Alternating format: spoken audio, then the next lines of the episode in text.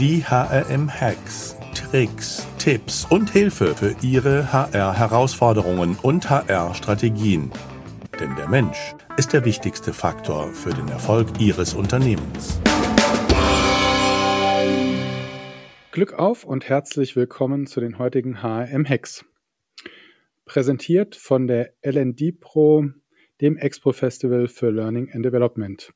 Unter lnd-pro.de könnt ihr mehr zum Expo Festival für Learning and Development Verantwortliche erfahren und euch schon mal den Termin 13.10.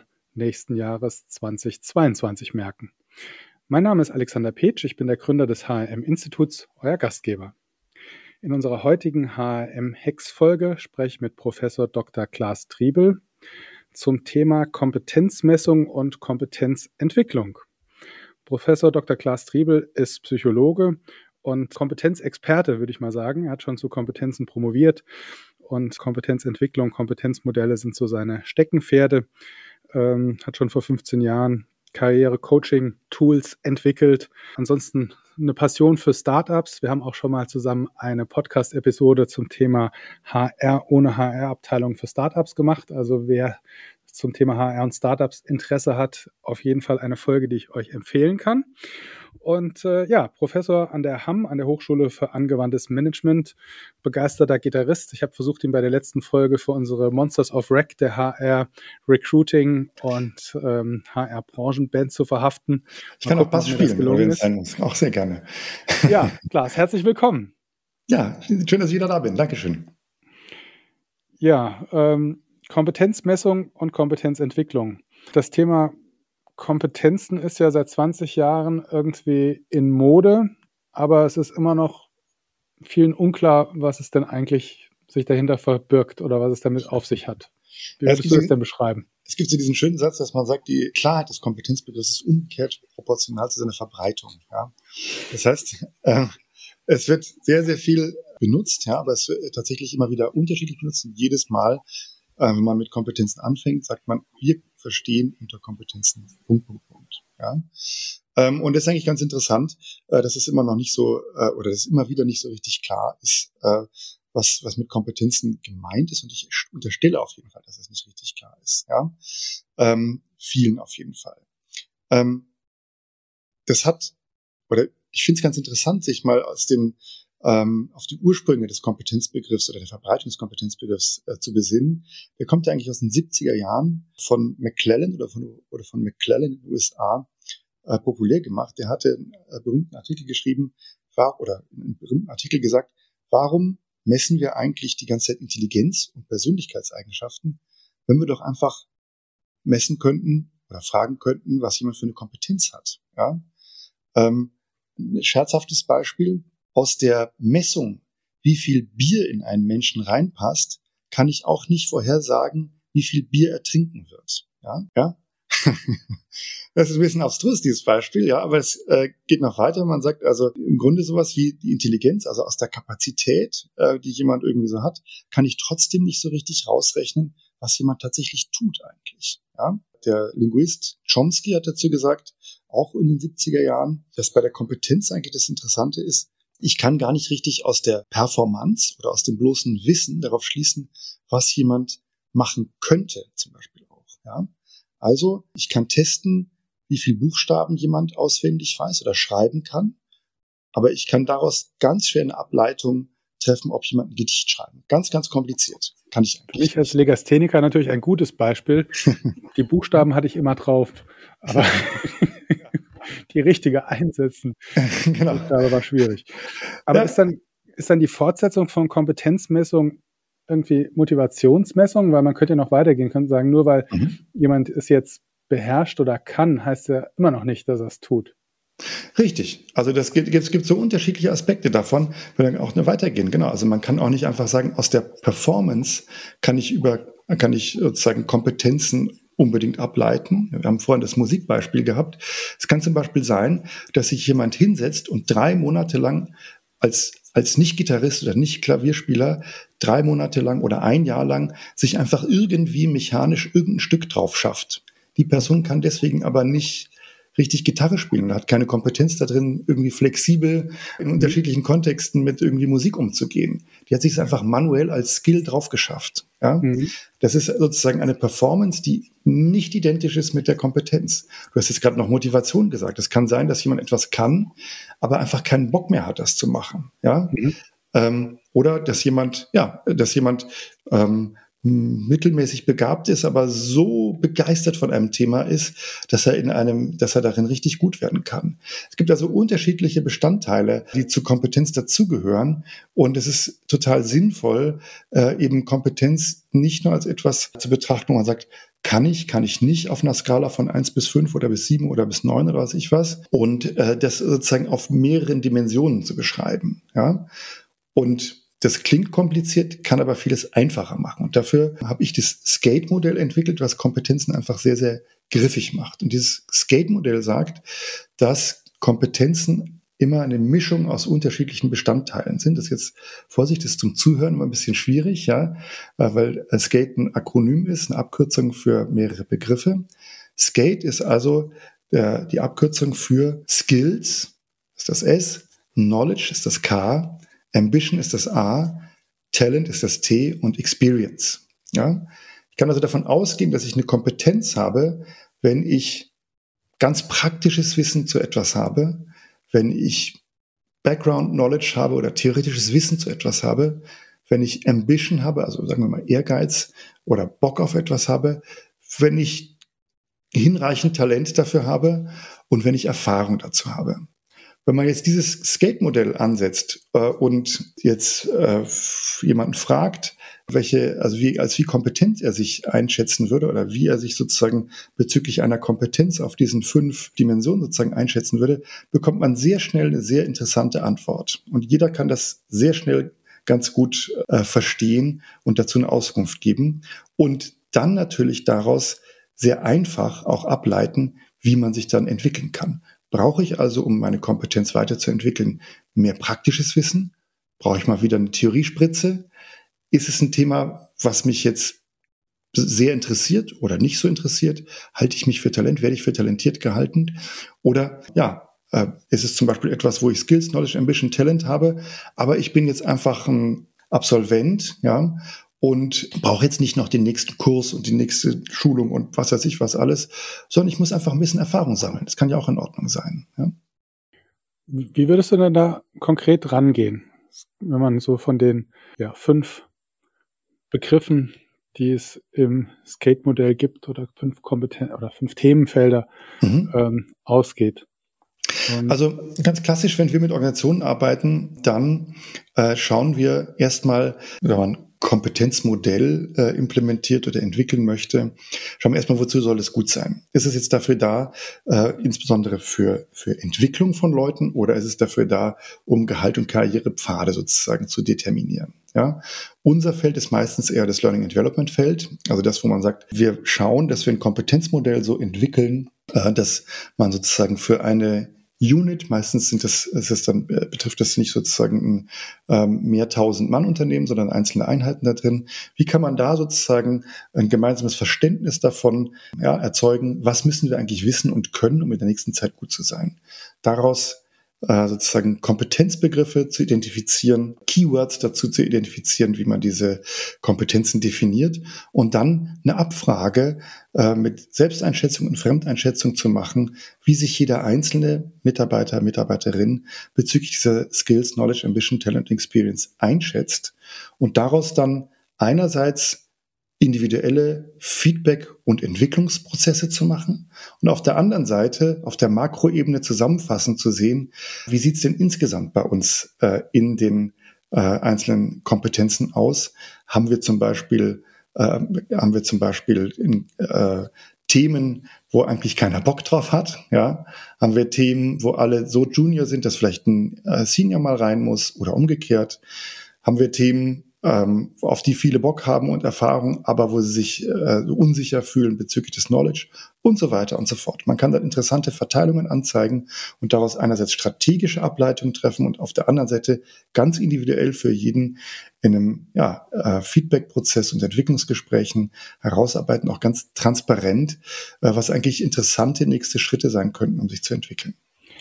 Also wenn ich das nochmal zusammenfassen darf, Klaas, sagst du eigentlich im ersten Punkt, muss man eigentlich erstmal definieren, was definieren wir als Kompetenzen und als Kompetenzmodell, ja. sich im Prinzip gemeinsam damit äh, Ziele geben, was, wo, was gucken wir uns an und was wollen wir sozusagen ausbauen und verbessern, sozusagen ja. eine gemeine, gemeinsame, so ein bisschen wie einen, ich sag mal, gemeinsamen Kompetenzwertekanon oder sowas würde ich es vielleicht beschreiben. Ja? Genau, es ist ein bisschen, also äh, man kann sich, also es ist immer auch eine Wertsetzung eigentlich dabei. Ja, es ist ja, äh, ich finde Kompetenzwertekanon eigentlich einen guten Begriff. Ja, ja, weil das, Und? ja, Punkt. Und dann der, der nächste Hack oder der nächste Schritt ist sozusagen, diese definierten Kompetenzen dann mit einer Selbst- und Fremdeinschätzung sozusagen zu erstmal zu matchen oder zu festzustellen, da habe ich große Differenzen oder gar keine Differenzen, aber sozusagen darüber zu sprechen und sich damit auseinanderzusetzen, wo sind meine Potenziale, wo sind meine Defizite, was möchte ich stärken, ja, vielleicht auch, ja. was sind äh, meine, meine Performance-Trigger in dem Modell. Ja. Um dann eigentlich so als nochmal auf der Metaebene auf die Organisation zu gucken und zu sagen, okay, wo fehlen uns Kompetenzen, also nicht nur in der persönlichen Ebene, sondern dann in die Organisationsentwicklung eigentlich einzusteigen und zu sagen, da haben wir als Organisation für eine bessere Performance Defizite, die wir überbrücken wollen. Genau. Ist das so der Ansatz? Genau, und ich glaube tatsächlich, dass, und ich, bin sozusagen da ein, bin da ein Anhänger von, von Hands-on und äh, sozusagen simplen Lösungen. Das hat viel damit zu tun, dass ich viel mit eben Scale-up, Startups und so weiter zu tun habe. Und ähm, dass man sagen muss, es wird manchmal zu viel Wert auf die extrem genaue Messung gelegt. Ich finde das ja toll, äh, wenn man, äh, wenn man äh, ganz wissenschaftlich genau ist und ganz wissenschaftlich genau misst. Aber also so genau funktionieren Unternehmen dann gar nicht mal unbedingt, dass man das, äh, dass man das, äh, dass man da so äh, akribisch wissenschaftlich messen sollte. Da könnte, da geschieht häufig eine Scheingenauigkeit man da irgendwelche äh, Eignungen äh, testet und wie gut ist jemand, wie gut sollte jemand sein und so weiter. Ähm, wenn man die Leute ernst nimmt und sie fragt, können sie meistens eine ganz gute Antwort darauf geben, ähm, ja, was sie, was sie können und wollen. Ja, das ist ein bisschen aufwendig, aber das führt zu valideren Ergebnissen, als wenn man jetzt ganz abstrakte, extrem wissenschaftlich genaue Messungen macht. Ja.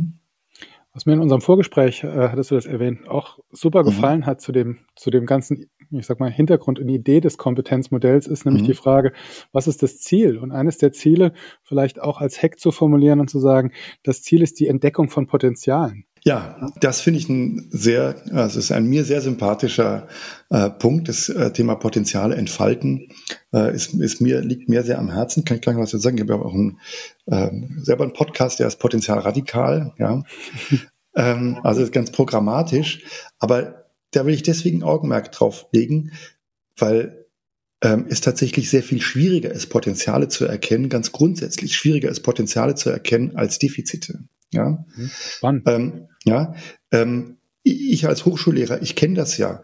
Wenn ich zum Beispiel mal, wenn ich einen Stapel Klausuren oder Studienarbeiten auf dem Tisch liegen habe, das Korrigieren ist nicht die erhebendste Aufgabe. Ja, ähm, und das, das muss man eben nun machen das muss man auch sorgfältig machen. Und da muss man auch äh, den Studierenden gerecht werden.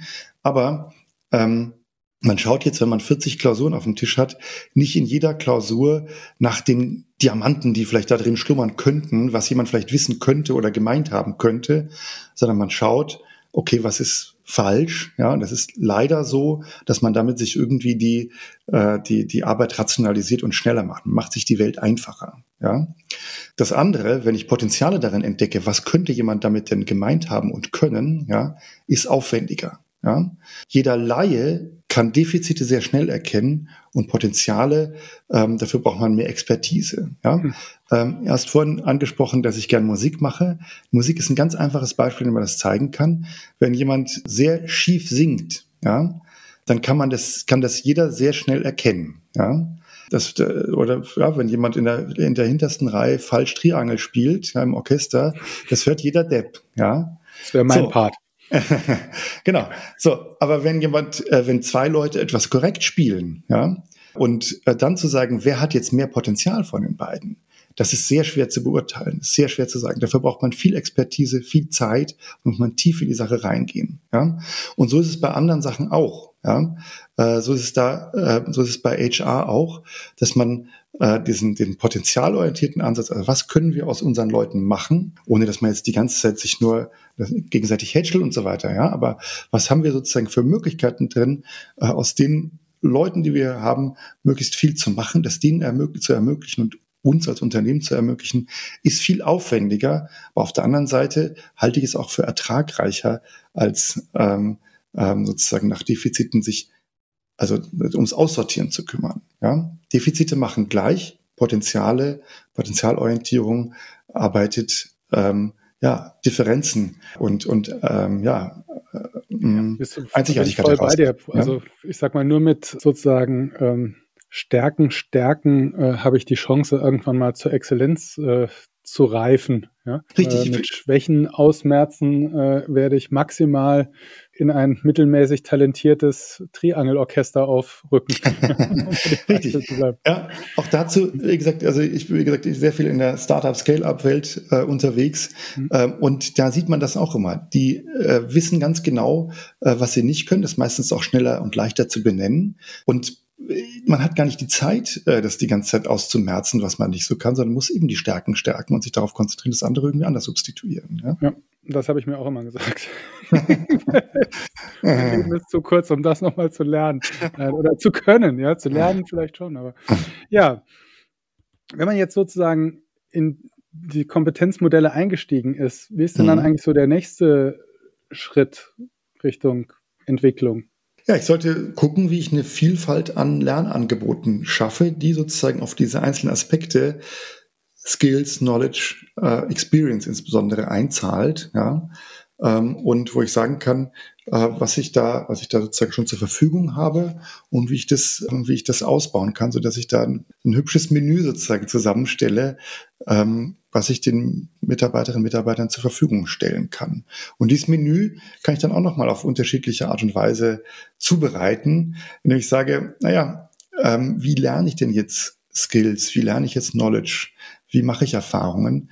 Dafür finde ich immer interessant, auch so ein Modell, was wir verwenden, das Think, Read, Talk, Do Modell, wie wir das nennen, dem man sagt, also man kann sich ja eigentlich beim Lernen auf unterschiedliche Lernmodi irgendwie verständigen, kann sich überlegen, dass man sagt, eigentlich lernt man ja besonders nachhaltig und, und äh, ja, effektiv. Man sagt, mh, hm, man frisst sich nicht nur irgendwelches Wissen rein, ja, sondern man reflektiert, also think, man nimmt natürlich Content auf, read. Read kann jetzt auch was anderes bedeuten, kann auch sein, dass man sagt, also man guckt Videos an oder macht WBTs oder hört Podcasts, wie auch immer. Man hat einen sozialen Austausch miteinander, Talk, ja, und ähm, man baut äh, in Lernerlebnisse immer auch die Anregung für eine Verhaltensänderung oder für konkrete Handlungen irgendwie ein, ja. Ähm, und wenn man das jetzt beides zusammenlegt und sagt, also wir gucken uns Kompetenzen an als Skills, Knowledge, Ambition, Talent, Experience. Ambition und Talent ist schwierig zu fördern, kann man häufig nur so feststellen. Man guckt sich das auf jeden Fall so mehrdimensional an und dann schaut man, dass man diese Angebote, die da so hinterlegt sind äh, zur Förderung der einzelnen Sachen, jeweils mit so einem Modus von Think, Read, Talk und Do hinterlegt, dann kommt sozusagen ein vollständiger Lernprozess irgendwie zustande äh, und man ähm, klatscht nicht nur irgendwelche Pflaster irgendwo drauf. Ja? Jetzt muss ich aber ein bisschen kritischer hinterfragen. Also du hast von Vielfalt von Lernangeboten gesprochen. Mhm. Da rollt sich mir ja ein bisschen so direkt was zusammen so in meinem Rücken. Ja, also, was rollt sich? Was rollt sich? Ja, ich so, so keine Ahnung. So, also ich fühlt sich für mich nicht rund an, sage ich mal. Oder ich würde es zumindest mal hinterfragen. Weil, also, ob man nicht erstmal noch genauer definieren soll, wo will ich denn hin mit meinen Lernangeboten? Ja? Und ob man es nicht gerade nicht als Vielfalt, sondern eher zielgerichteter betrachten sollte. Ich weiß nicht, ob ich das Vielfalt so unterschreiben würde. Wenn ich das Vielfalt unterschreiben würde, würde ich eigentlich sagen, dann delegiere ich es zurück und sage, ich definiere ein Ziel und sage doch, such's dir selbst. Also jetzt mal überspitzt Mhm. Auch eine Möglichkeit, auch eine Möglichkeit, dass man sagt, also ist, man macht das sehr selbstgestellt, das wird aber von vielen Leuten auch als laissez-faire irgendwie be be betrachtet, ja. Das ist eine Frage, wie ich es nachher monitore oder wie ich äh, den Rückkanal betrachte. Also du hast ja gerade von Think, Read, Talk, Do Modell gesprochen. Mhm. Äh, ich hätte daraus äh, das Think, Read, Talk, Do und Teach Modell gemacht, mhm. weil ich immer denke, in dem Moment, wo ich es eigentlich jemand anders beibringen kann, habe ich es maximal verstanden oder verstehe es vielleicht auch zum ersten Mal selbst richtig. Ist ein sehr interessanter, sehr interessanter Punkt. Äh, also äh, Lernen durch Lehren könnte man jetzt im weitesten Sinne sozusagen äh, in, unter Talk auch subsumieren, weil das ja auch was Soziales ist. Ja, aber ähm, ja, Lernangebot ähm, kann ja sozusagen was ganz Vielfältiges oder äh, Lernangebot kann, darunter kann man auch unterschiedliche Sachen verstehen. Ich sag mal wieder zu den Scale-Ups, ja. In einem, in einem, äh, in einem Startup oder jungen Unternehmen, natürlich in größeren auch, aber da kenne ich es einfach besonders gut, dass das besonders, besonders viel gemacht wird, gibt es unglaublich viele Möglichkeiten, um etwas, äh, um etwas zu tun. Es gibt Brownback Lunches, äh, wo jemand von seinem Wissen erzählt. Es gibt möglicherweise bestimmte Neigungsgruppen, Gilden. Es gibt intensive Retros, wo etwas gemacht wird. Es gibt Pair-Programming, äh, wo die Leute voneinander lernen. Es gibt die Angebote, äh, die auch mit klassischen Kursen zu tun haben, die reingeholt werden. Es gibt die äh, E-Learning, äh, die, was dann gemacht wird. Ich diese ganzen Sachen, die es so gibt, die könnte man mal kartieren und sagen, worauf zahlen die eigentlich ein? In unserem Kompetenzmodell.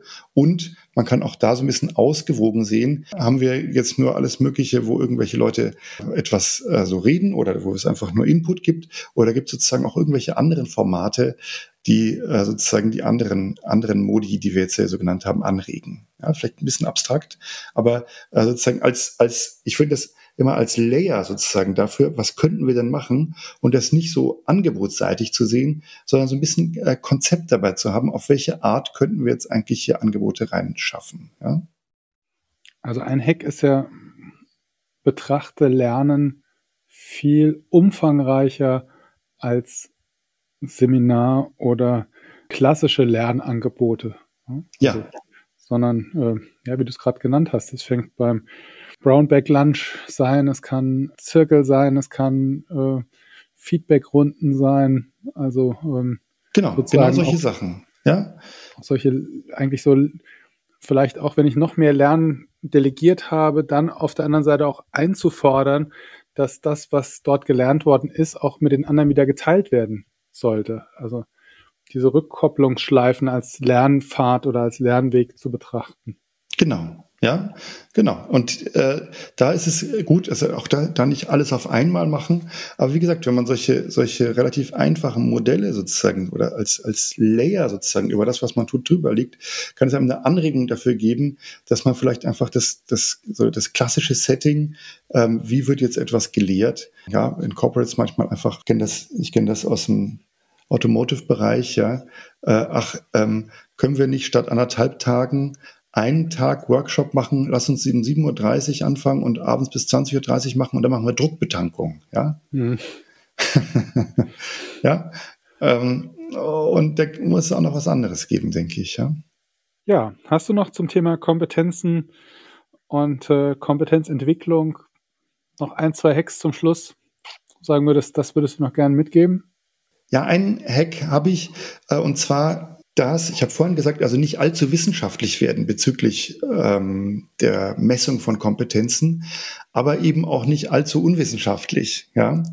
Ähm, es ist ganz, ganz viel der Fall, äh, dass man, dass man äh, zum Beispiel Learning Management System aufsetzt und dann das füllt sich so mit der Zeit mit allem möglichen Zeug, was da so drin ist. Ja, und es wird immer unübersichtlicher und unübersichtlicher. Und ähm, was total fehlt, auch als Produkt eigentlich fehlt und einfach nicht gemacht wird, ist so eine gewisse ähm, ja mh, Lernbedarfsfeststellung, dass man sagt, wo steht jemand eigentlich und wie kann man da tailern darauf, was dann für geeignete Angebote irgendwie da sein könnten. Ja? Also man könnte zum Beispiel mit so einem Skate-Modell am Anfang, wenn jemand auf so eine, auf so eine Lernplattform kommt, mal gucken ähm, bezüglich der Rolle, wie bist denn du da so und was ist denn ja eigentlich in dieser ganzen Kiste drin, was du so machen könntest. Ja? was passt denn jetzt zu dem, wo du gerade stehst? Das ist einfach was, was, was sinnvoll ist und was eigentlich gar nicht richtig gemacht wird. Es wird immer so gedacht, wie können wir noch mehr an Content oder von irgendwelchen Tools da irgendwie so reinschaufeln, ohne sozusagen beim Lernen anzufangen. Das andere ist noch, ähm, es wird insgesamt viel zu wenig von den Mitarbeiterinnen und Mitarbeitern ausgegangen. Man sollte sozusagen, wenn man sich mit dem Aufbau von Academies und Lernangeboten beschäftigt, sollte man sich viel mehr damit beschäftigen, wie können wir ja quasi mit so einem Design Thinking Ansatz ein Produkt, ähm, ein Produkt schaffen, ein Lernprodukt im Unternehmen, was den verschiedenen Stakeholdern wirklich hilft und auch da nicht einfach so angebotsseitig zu gucken, was gibt's denn für Tools und was gibt's denn für Angebote, die wir da so reinkippen können. Das ist im Grunde häufig dann doch nicht viel anders als der äh, berühmt-berüchtigte Fortbildungskatalog, ähm, der äh, von der Frau des Chefs im Mittelstand im, äh, im Chiemgau sozusagen äh, gemacht wird. Nichts gegen die Personen, ja, aber das ist, das ist ja wirklich veraltet. Und das ist dann einfach nur äh, alter Wein in neuen Schläuchen, wenn man das so macht der, der, der, der Shift, äh, der eigentlich stattfinden muss, ist Angebote auf Bedürfnisse der verschiedenen Stakeholder auch ähm, zu entwickeln. Ja? Mhm. ja, also da sozusagen Bedarfsanalytiker, Lerncoach genau. als Schlagworte. Genau. Und äh, als du das gerade so beschrieben hast, dachte ich, vielleicht gibt es in Zukunft auch den, die Rolle des Lernmanagement-Gärtners, der auch wieder ja. Zöpfe abschneidet und Dinge rausschmeißt und äh, den Rasen wieder mäht, damit was anderes drauf wachsen kann. Genau, finde ich sehr schön. Ja, also Alexander Kluge hat gesagt, man bräuchte eigentlich im Internet einen Garten der Information. Ja, äh, das wächst dann alles, aber man muss sozusagen gucken, wo die Beete sind äh, und wo man mal ein bisschen Unkraut wegtut und so weiter. Ja, ich finde den Begriff des, des, des Beets und des Gartens äh, sehr passend für das, für das Thema Lernangebote. Ja? Ja, klar. Es hat mir wieder sehr viel Spaß gemacht, mich mit dir auszutauschen. Danke mir auch. Herzlichen Dank für dein Kommen heute. Dankeschön. Und wenn ihr das nochmal gerne nachlesen wollt, dann gerne einfach auf hm.de nachlesen, nachlesbar. Und ja, wir freuen uns auch über Feedback. Wenn es euch gefallen hat, dann fünf Sterne.